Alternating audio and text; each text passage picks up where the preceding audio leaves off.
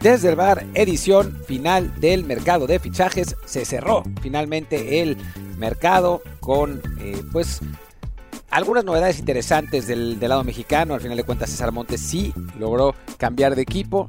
Eh, lamentablemente, Gerardo Arteaga no lo hizo, que era, era una de las, de las opciones. Chucky Lozano sí cambió, Tecatito también. Eh, no sé si para bien en ambos casos podríamos pensar que no. Y también, bueno, hubo, movimientos a nivel mundial, ¿no? Que son, son interesantes y vamos a platicar de todo eso.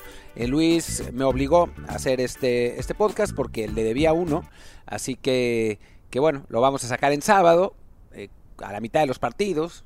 No sé si sea ideal, pero bueno, el tema ya está y espero que respondan ustedes, queridos podcast escuchas, con eh, su preferencia y que le demuestren, me demuestren a mí que Luis tenía razón y que los sábados sí se puede sacar podcast y que la gente sí los va a escuchar. Así que hablemos de, este mercado de fichajes, pero antes les recuerdo, como siempre, que nos pueden escuchar en Google Podcast, Apple Podcast, Spotify eh, y todas las otras plataformas de podcast. Como no esperaba que eh, me tocara hacer episodio el día de hoy, pues em, no tengo review, pero pónganos un review de 5 estrellas y ya a partir de mañana, yo creo que mañana tocará un episodio de GP Fans que hará Luis Em, y, ahí ya, ya les podremos leer algunos más. Pero bueno, hablemos, hablemos del mercado de fichajes, eh, hablemos de los traspasos de eh, jugadores mexicanos. Vayamos pues de, de mayor a menor, creo que eso es, es, lo importante. O sea, hablemos un poco de, los, de, los, de lo que pasó en esta última semana. Eh, más allá del, resto de los traspasos, que podemos hacer un, poco una, una, recapitulación. Pero bueno, arranquemos con lo de César Montes. César Montes se va del español a la Almería por 14 millones de euros. Una cifra, la verdad, importante y buena para un jugador de 27 años, ¿no? O sea, no, no pensábamos que César pudiera eh, dar esas cifras desde que se fue de México por la edad, no por la calidad, sino por la edad, y ahora resulta que ya ha movido en total en traspasos 22 millones de euros, lo que la verdad no es poca cosa, y el español hizo el negocio de su vida, lo compra en 8 millones, dura 6 meses en España, el equipo desciende y aún así lo logra vender en 14, ¿no? Eh, lo que habla también de cómo el mercado no ve a César Montes como eh, un jugador que fuera culpable del descenso de del español. Además, ya hemos hablado mil veces de la estatura, ya hemos hablado mil veces de la complexión física. A veces no nos hacen caso, a veces sí, pero el hecho de que César mida más de 1,90, que sea de complexión física fuerte, que vaya bien por arriba, le ayuda a tener un mercado en Europa. Y más en España, ¿no? Que en España no.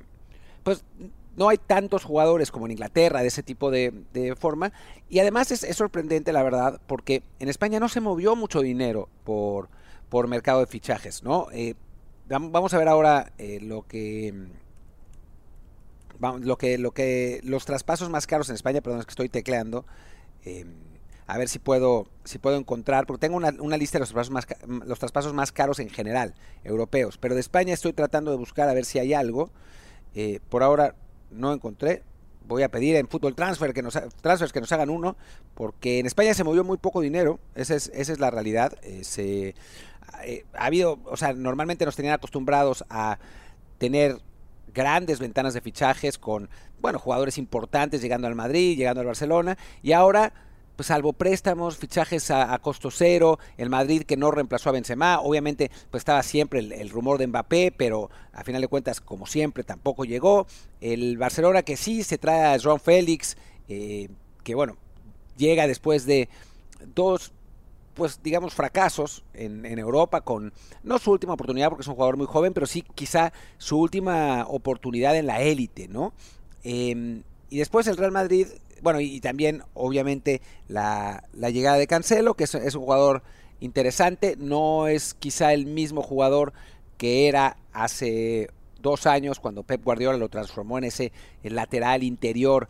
espectacular, pero sigue siendo un jugador interesante que le hará eh, mucho bien al, Barcelona y también de Íñigo Martínez, ¿no? La, en, defensa central para, para el Barça, tres, tres fichajes importantes para un equipo que los necesita para competir en Europa, sin duda alguna, recordemos que es el campeón español, sigue habiendo muchas dudas sobre cómo lo han dejado inscribir al Barça estos, estos futbolistas, pero bueno, eso es para otro episodio y no quiero atraer la furia a los culés y además estamos hablando del, fútbol mexicano, en fin. Eh, pero bueno, todo esto para decir que en España se movió poco dinero. Ya por fin tengo aquí los traspasos. Vamos a ver si puedo, si puedo poner en... Ah, bueno, está por equipo, porque lo estoy, lo estoy viendo en, en Transfer Market. Pero a ver, vamos a ver. Hay un traspaso de 20 millones de Griezmann del Barcelona Atlético de Madrid, que obviamente esto no fue en verano. No sé de dónde sacaron que esto fue así, pero en fin. Eh, y después también la venta de, de Atlético de Madrid de a, Wolves de Mateus Cuña, que fue tampoco en verano, fue en invierno. Pues sí, Transfer Market tampoco ha actualizado, así que bueno, dejémoslo así, dejémoslo como está, porque si no es un poco un, desmadre. Pero bueno, 14 millones de euros lo de, lo de, César Montes, creo que es un jugador que va a ser titular indiscutible en su equipo, bueno, faltaba más, es el, fichaje más caro en la historia de Almería. Em, pero con, en un equipo que pues va a estar complicado en, zona de descenso, ¿no? Es, una escuadra propiedad de eh, un árabe saudita, no es un jeque por sí mismo, pero sí un, tipo de estatus importante en el país, que tiene el dinero para hacer este tipo de fichajes, eh, tiene entre sus estrellas al otro central, a Edgar González, tiene también a, a Lázaro, un extremo brasileño, extremo izquierdo, a Largi Ramazane, eh, jugador belga, eh, que, también es extremo izquierdo, em, a Luis Suárez, pero no Luis Suárez el, uruguayo, sino Luis Suárez el colombiano, el centro delantero que, llegó el año pasado, al argentino italiano Robertone, pero no es un equipo que del que estamos hablando de, de, grandísimo nivel, ¿no? Y la llegada de César, pues obviamente lo va a poner en una posición privilegiada para jugar, pero el arranque de la Almería, pues no ha sido exactamente el, el ideal en la liga, ni muchísimo menos. Eh, la verdad es que se, pues decir que, que no ha sido el mejor arranque es pues hablar bien del, del equipo español que arrancó eh, francamente lamentable en, en el, campeonato, está en último lugar eh, con un punto en cuatro partidos. Solo el Sevilla, del que se fue Tecatito Corona, está más abajo. Así que bueno, la, llegada de Montes tendría que ayudarlo a solidificar esa saga que realmente lo necesita. Y después pasemos a el Sevilla, Tecatito Corona, que con un, equipo hispalense necesitado urgentemente de dinero, finalmente eh, venden a Corona al Monterrey. El Tecatito no quería irse, esa es la realidad, termina yéndose pues porque no le queda de otra, porque no iba a jugar mucho en Sevilla, porque el Sevilla necesitaba el dinero, porque el Monterrey realmente lo quería, pero él lo que deseaba era quedarse en Europa, no llegó ninguna oferta del tamaño de la que dieron los, los rayados, que además, bueno, hay dudas razonables, la verdad, sobre el estado físico de, de Jesús Corona después de esa lesión que lo ha dejado pues no completamente parado, pero casi durante un año. Ha jugado 77 minutos en total eh, después de, su lesión, que son, son, realmente muy pocos. Y es una lástima porque se esperaba que fueran tres meses, cuatro meses, y resultó ser muchísimo más grave de lo que, de lo que se pensaba. Hay dudas sobre ese estado físico, también por eso no, no llegaron las ofertas al Sevilla y sabemos que Monterrey tiene los bolsillos bastante grandes, que en México no les importa mucho, sobre todo en Monterrey, si el jugador viene de algún tipo de lesión y que además Tecatito sale de ahí, ¿no? Es, es una figura que vuelve a su equipo, al equipo que lo vio nacer, así que dentro de eso pues también tiene cierta lógica la contratación. Tiene cierta lógica además porque pues este gatito necesita un impulso en su carrera, eh, no, no por falta de calidad, sino por, por lo que habíamos hablado del, del, estado físico. En Monterrey lo va a encontrar, va a encontrar el, apoyo, el arropo de la afición, sin duda alguna, y que bueno, lo va, lo va a recibir como un héroe. Y pues no parece tan grave el asunto.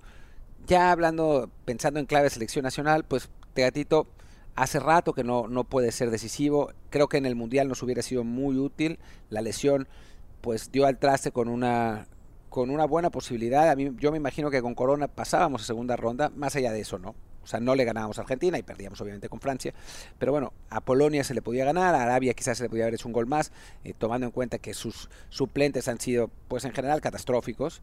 Eh, hay, que, hay que decir la realidad, o sea, esa posición de extremo derecho en el tri pues ha, dado mucho que desear, ¿no? Eh, dejado mucho que desear, ¿no? Desde Antuna hasta Alvarado, el propio Laines, no, no han llegado ni a los talones de lo que podría haber sido Tecatito, aún sin rendir lo que podría haber rendido en selección, que lo que sabemos que podría eh, conseguir en selección. Y, bueno, pues ojalá que logre reimpulsar su carrera en Monterrey, ojalá que esté bien de estado físico. Ya verlo de nuevo en Europa pues, se ve complicado, dado que pues es, difícil salir de rayados, y, lo sabemos, y también a esa edad no, no se ve claro pero no me parece un movimiento tan grave como algunos lo hicieron ver en México, ¿no? Esa, es la verdad. Algunos dijeron como, ah, el fracaso. Cuando Tecatito no fracasó en Europa. Le fue muy bien en el Porto, realmente bien. Después en Sevilla fue titular cuando pudo. Lamentablemente, pues las lesiones no lo, la lesión no lo dejó eh, ir a más, pero, pero Tecatito fue importante en Sevilla en el tiempo que, que jugó, en el equipo lo querían, en el club lo respetaban. El problema es que el Sevilla está en serios problemas económicos, como muchos otros equipos en la Liga Española, y tuvo que prescindir de eh, un jugador que tenía valor de, venta y además con su edad, ¿no? De, más de 30 años. Así que, va, no me parece tan grave el, asunto de, la venta de Tecatito. Y después está lo de Chucky, ¿no? Chucky que se va del Napoli y el PSV. Y eso habla también un poco de la, de la crisis económica que existe en los clubes a nivel mundial. En España no hay nadie que pudiera pagar ese dinero por Lozano, y eso que Lozano es, un jugador que podría haber aportado mucho a varios equipos españoles, ¿no?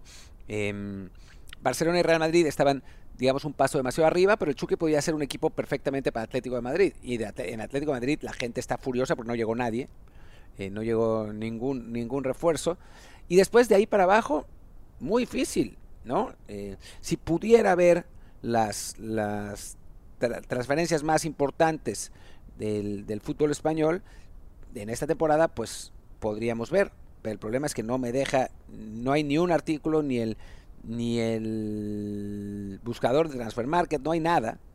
No hay nada que me permita eh, buscar esto. vamos a intentarlo de nuevo, a ver si, si logro encontrar cuántos jugadores llegaron a Liga Española por... Em, por más de 15 millones de euros, que eso es lo que pagó el PSV por, por Chucky, que parece poca cosa porque estamos hablando de, bueno, de, cifras brutales en la Premier sobre todo, y ahora en la segunda parte del programa lo, hablaremos con más, con más seriedad, pero, a final de cuentas, para como está el mercado, sobre todo en España, 15 millones de euros era un montón de dinero.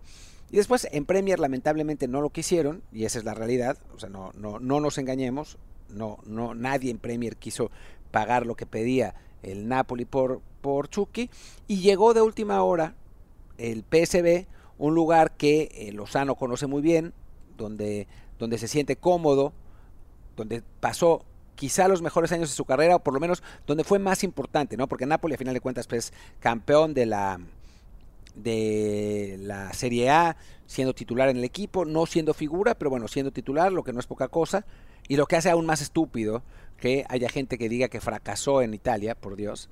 Em, pero bueno, en, el PSV es donde fue figura, donde fue querido. A su esposa no le molesta la ciudad, como si no le gustaba nada Napoli.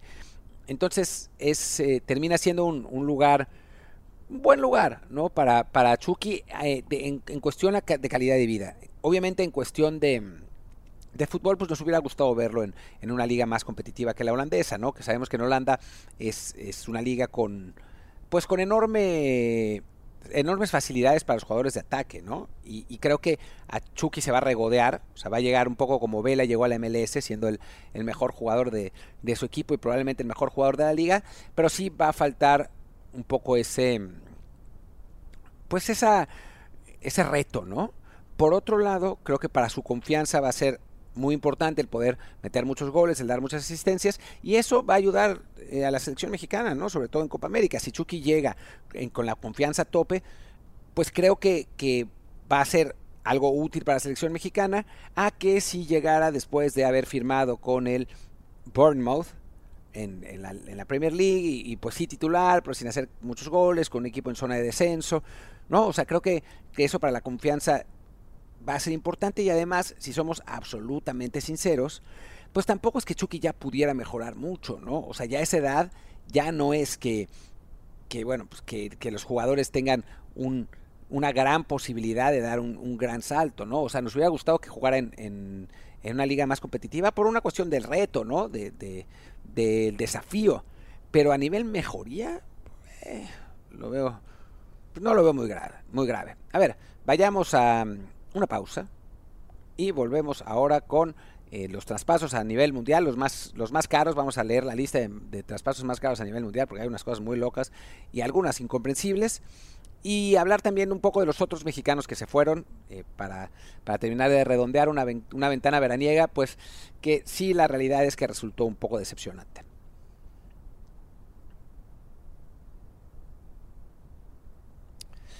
Pues estamos aquí de regreso, ya después de, la pausa, eh, y hablemos de, los otros jugadores mexicanos que se fueron a, Europa.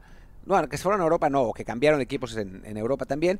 Creo que el, fichaje más interesante y el que está resultando mejor por el momento es el de Edson Álvarez para el West Ham. Digo, son dos partidos solamente los que ha jugado como titular. Lo ha hecho muy bien, ha sido de los mejores jugadores del equipo en, esa, en esos dos partidos, que ha ganado el West Ham, que en este momento está en primer lugar de la tabla en la, en la Premier League, empatado con el Tottenham, lo que es algo increíble. El Manchester City va a terminar llegando ahí, ¿no? Ya hoy, hoy le puso 4-1 al Fulham, pero...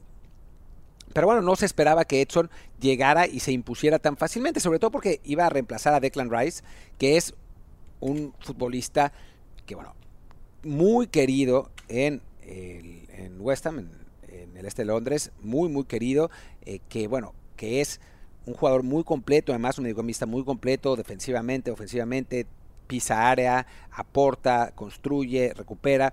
Eh, y Edson tiene características parecidas a las de Declan, defensivamente, ofensivamente mucho menos, pero por el momento el West Ham no lo ha necesitado, ¿no? O sea, realmente eh, tiene, tiene a un jugador, digamos que sustituye a Edson, de a, a Declan con dos futbolistas.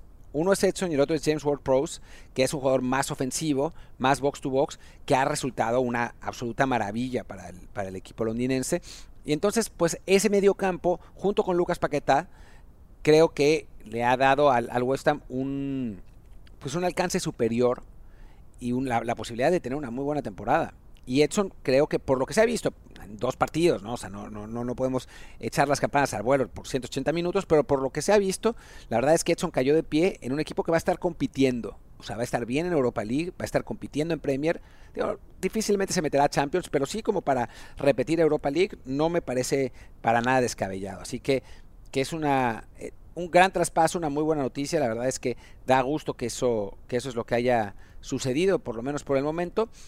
Y, después, eh, otras, los otros jugadores que se movieron, Raúl Jiménez que ha arrancado bien en Fulham, la verdad, eh, no ha podido meter gol. Hoy estuvo a nada de hacerlo, pero Tim Bream, el central estadounidense, llegó en el último segundo para, para meter él su golecito. También no sé si hubiera entrado el balón, la toma no, no nos permite verlo tan claramente, pero parecería que sí, en un, un muy buen remate de volea que palmea Ederson. La pelota lentamente va rodando, parece que al interior de la portería, y llega Rim, como tiene que hacer cualquiera, para terminarlo de empujar. Lamentablemente, pues eso le quita el gol a, Raúl. Después hace da dos muy buenos pases que debieron haber sido asistencias, pero el espíritu de Uriel Antuna eh, se apoderó de sus compañeros y los fallaron de manera increíble. Pero en general se ha visto muy bien, Raúl, muy participativo, eh, jugando bien eh, en, en, general, bien físicamente, bien con esa, esa capacidad de construcción de juego que siempre ha tenido. Ha sido algo realmente muy positivo lo que ha conseguido Raúl Jiménez en el Fulham hasta el momento y, la verdad es que da sensaciones de que puede volver a ser el futbolista que queremos que sea, porque además está todavía en su prime, ¿no? O sea, lamentablemente la lesión en la cabeza le quita eh, sus años más, eh, sus mejores años, o sea, sabemos que para ese tipo de delanteros los mejores años son de 28 a 32, viene esa lesión, le roba esos mejores años, pero todavía tiene 32 años y todavía tiene la posibilidad de seguir jugando bien. Así que, que bueno, bien por el traspaso de Raúl. Eh, la realidad es que necesitaba un cambio de aires. Eh, irse a Londres desde, desde Wolverhampton no está para nada mal. Es una gran decisión de vida. Y vamos a. Yo creo que el, el, el, gol es cuestión de tiempo, ¿no? El gol y las asistencias son cuestiones de tiempo. Por lo pronto, parece ser un buen movimiento el de el de Jiménez. Después Luis Chávez debutó un ratito en la Liga Rusa, ya hemos hablado mucho de que pues quizás no haya sido la mejor decisión en cuanto a, vida, pero él se quería ir.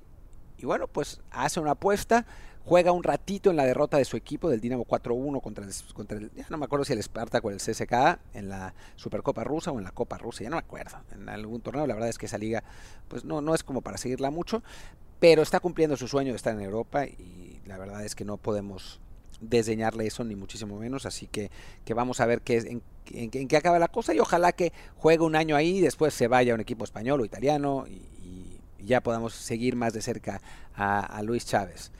Eh, por otro lado, hablar también del el traspaso de Rodolfo Pizarro a la EK. Ha jugado ratitos, eh, jugó un rato en la derrota de su equipo contra el. Bueno, la derrota global de la EK contra el Antwerp en la eliminatoria de Champions. Lamentablemente el AEK fue eliminado. Eh, Orbelín Pineda jugó todo el partido. Fue, es, es, una lástima porque haberlo visto en Champions hubiera estado muy bien. Van, van a jugar en Europa League y les tocó un grupo de Champions en Europa League. Así que, que bueno, por lo menos vamos a verlos contra, vamos a verlos a los dos, a Orbe y a, y a Pizarro contra rivales que realmente valen la pena. Aquí va el grupo, es Ajax, Marsella, Brighton y AEK de Atenas. Durísimo grupo en el que pues no parece que vaya a sobrevivir muchísimo el AEK, pero bueno, por lo menos vamos a ver a Orbelín y a, Pizarro en esas, en esas circunstancias. Hablando del Ajax, deja ir el equipo holandés a Jorge Sánchez que va al Porto, va a jugar Champions, el lateral mexicano.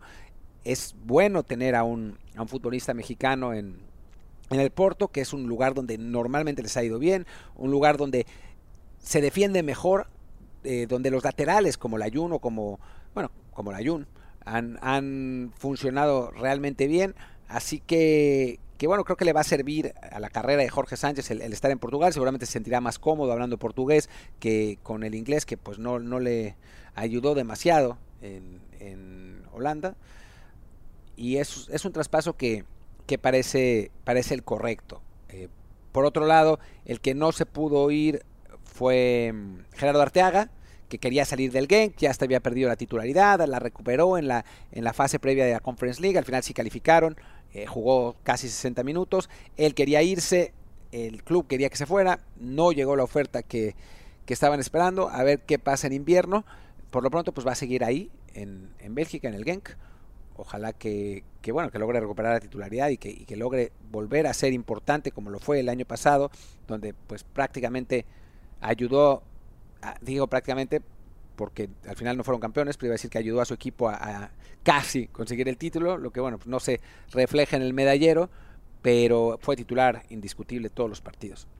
Y creo que con eso estoy. Digo, no hablo de Santi Jiménez porque no se movió. Hubo incluso a última hora una oferta del Milan por él, pero el Feyenoord dijo no, se quieren quedar con Santi, van a jugar Champions League, están en un grupo interesante en Champions donde pues la verdad es que pueden pueden calificar, no yo no digo como otros que son que son favoritos porque para mí no lo son. Eh, está el grupo es ahora ahora les digo completo completo el grupo, el el rival que, que más llama la atención es la Lazio porque es con quien va a estar peleando el segundo lugar eh, es Feyenoord, Atlético de Madrid, Lazio y Celtic. Se espera que los holandeses y los italianos, así como hicieron en Europa League el año pasado, peleen por el segundo puesto, detrás del Atlético de Madrid y por encima del Celtic. Haber perdido a Santi hubiera sido un golpe fuerte en las aspiraciones de Champions del equipo del equipo granjero, porque además recordemos que si bien es cierto que podrían haberse llevado 35 40 millones de euros por Santiago, también lo van a hacer el año que viene. O sea, si, si Santiago se vende. Y después en Champions pueden llevarse, no tanto, pero pueden llevarse 10, 15 millones de euros si les va bien. O sea, si avanzan a, a, la segunda ronda de la fase de grupos. Entonces, creo que les conviene quedarse con el jugador que les ayude a conseguir esa calificación en las siguientes rondas de Champions y después venderlo el año que viene por la misma cantidad. Es un jugador muy joven, un delantero muy joven. Así que el Feyenoord para mí hace bien. Santi va a seguir desarrollándose con un técnico que, bueno, que le gusta, que lo quiere, como Arne Slot. Es, es una buena decisión haberse quedado. Y bueno, está también lo de Jorge Rubalcaba al Sporting de eh, el estándar, perdón, del IEJB. Vamos a ver cuándo se, se une al equipo A. En segunda división, Jordan Carrillo llegó pasado de peso en el Sporting de Gijón y por eso no juega a ver si esta semana ya, ya se recupera. está bien que lo, que lo disciplinen, la verdad, porque no, los jugadores mexicanos tienen que entender que aprender disciplina, porque eso les, les está costando. Y el que ha jugado sorprendentemente es Esteban Lozano, que, bueno, no lo ha hecho mal, ha jugado tres partidos, media hora cada partido, estuvo a punto de meter un, golazo de volea, no entró, después metió un gol de cabeza, se lo anularon por fuera de lugar. Parece cuestión de tiempo para que juegue, lo que es algo sorprendente porque nunca había jugado esencialmente en América, creo que había jugado un minuto o algo así, y que esté participando en el Sporting de Gijón, pues es una, buena señal y ojalá que funcione porque nos urge tener nueve competitivos y más aún en Europa. Y con eso terminamos el repaso de los mexicanos en el del verano los mexicanos en Europa y hablemos un poco de eh, las, los traspasos más caros de la, de la, del verano y también un poco comparando con el traspaso más burro del mercado que, recuerdo.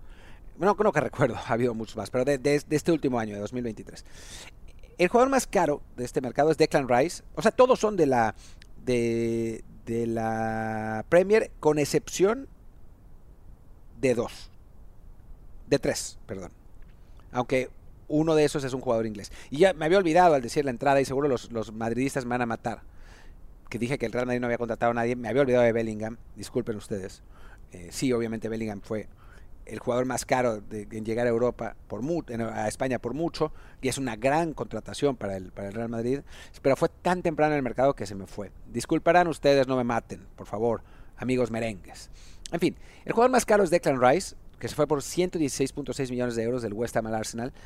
Es un jugador interesante, importante, creo que sobrevalorado en tanto dinero, y eso que a mí me encanta de Clan Rice, pero creo que es eh, pagar esas cantidades por mediocampistas defensivos es no, no me parece que sea lo correcto. Y lo mismo con Moisés Caicedo, ¿no? que se va del Brighton al Chelsea, que se, se va por 116. O sea, yo creo que ese tipo de, de, sumas tienen que ser para jugadores que te marquen diferencia en las áreas ya sea centrales, ya sea centros delanteros, no me parece que los mediocampistas defensivos puedan costar eso.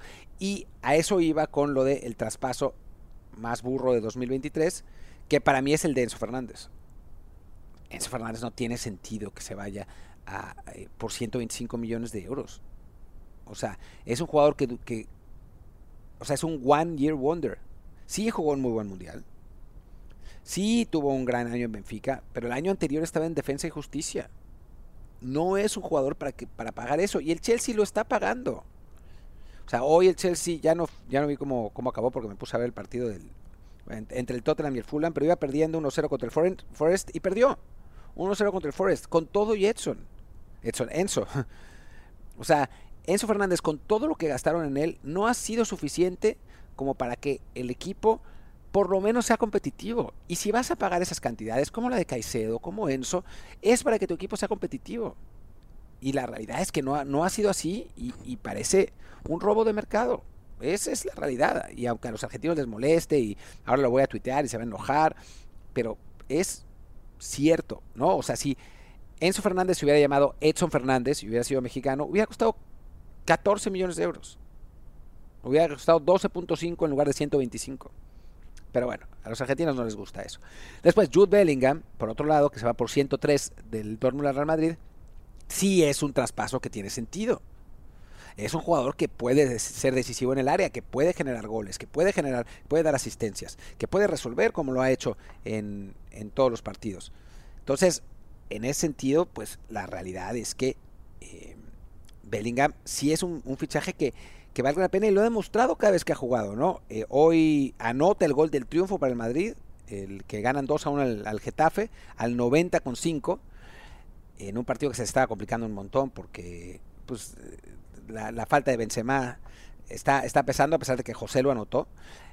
Pero, pero Bellingham es, es, un jugador que para mí vale totalmente lo que cuesta. Vale esos, esos 103. Igual que lo de Harry Kane al, al, Bayern. Sí es verdad que es un futbolista que tenía un año de contrato veterano ya, no veterano, sino, digamos, no es un jugador que te vaya a jugar 6, 7 años en tu equipo y que tenga valor de reventa, que normalmente se paga por eso, pero es un jugador que le puede dar un salto de calidad al Bayern Múnich, ¿no? Que necesitaba, necesitaba un 9 así, em, y que en el Tottenham, pues ya, la verdad es que se había quedado estancado, por más que por más que me duela. Y ahora el equipo está jugando mejor sin él, increíblemente, con un son pletórico.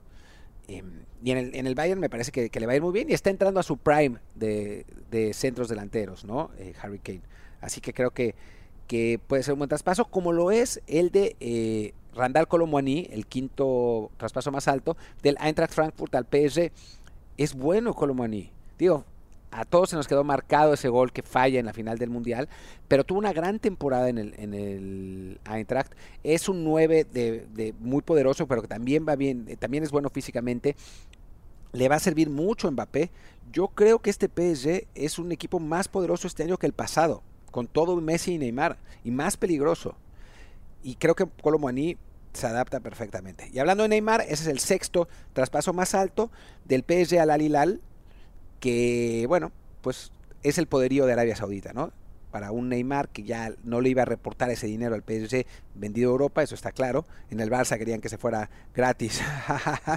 Em, y es, es, una contratación que muestra eso, el, poder de Arabia Saudita. El sexto es Josko Bardiol, em, el central croata, que va del Leipzig al City. 90 por un central me parece fuerte, pero, pero estamos hablando de un jugador que sí te puede marcar diferencias en, las áreas, como habíamos hablado, y que va a ser una, una digamos, va, va a solidificar junto con Rubén Díaz esa, esa defensa del City, que de por sí es el mejor equipo del mundo y ahora, pues, con más razón. Después, eh, Rasmus Hoylund, que se va del Atalanta al Manchester United, un traspaso de 75 millones de euros por potencial y porque se parece a Haaland. Yo lo que le vi en el Atalanta no me parece para nada justificado que se pague tanto, pero el United cree que puede explotar como, como lo ha hecho el, noruego. Simplemente Haaland estaba haciendo millones de goles en todos lados.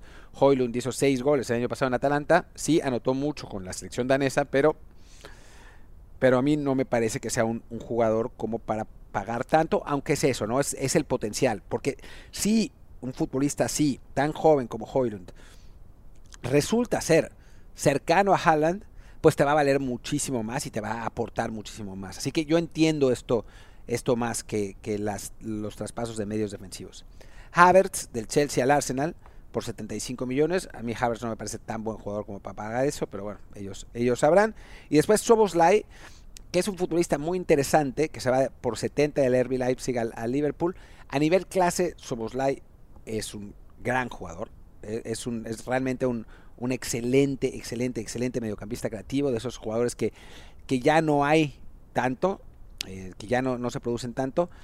No sé si, si a nivel físico, no porque sea un jugador eh, pequeño o algo así, es, eh, debe medir un 85 o algo así, y es, es potente, pero me parece que, que puede sufrir con, con la velocidad y con, con, el, tipo de juego físico que, tiene la Premier, pero bueno, a final de cuentas el, el Leipzig es un equipo muy intenso, así que eh, podría, eh, podría adaptarse también bien. Si lo consigue, va a ser un fichajazazazo para el Liverpool. Es un gran, gran, gran jugador.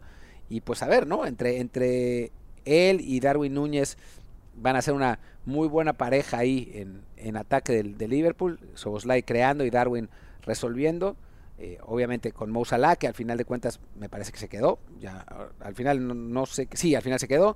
Así que creo que va a ser, el, Liverpool va a tener un equipo interesante en una Premier que va a ser una absoluta locura, con el City como está, con el Liverpool, con el Arsenal que va a seguir peleando, aunque yo creo que va, a perder un poco de, del poder que, tuvo el año pasado. A ver qué hace el United, el Tottenham arrancó muy bien, el Aston Villa arrancó súper bien, increíblemente. Va a ser una, una, liga divertida la Premier y pues así fue también el verano. A ver ahora, ya después de pasar toda la, la, parte del hype, es hora de ver si resultan estos jugadores y si pues justifican el dinero que se pagó por ellos. Y con esto terminamos el día de hoy en este Desde el Bar. Muchas gracias. Ya desde la próxima semana volveremos los dos juntos. Yo supongo que mañana volverá Luis con el de GP Fans. Así que bueno, pues se los agradezco mucho. Chau, chau. Soy Martín del Palacio. Mi Twitter es arroba martín de ELP. El del podcast es desde el bar pod, desde el bar POD. Y el Telegram es desde el bar podcast. Muchas gracias y nos vemos muy pronto. Chao, chao, chao, chao.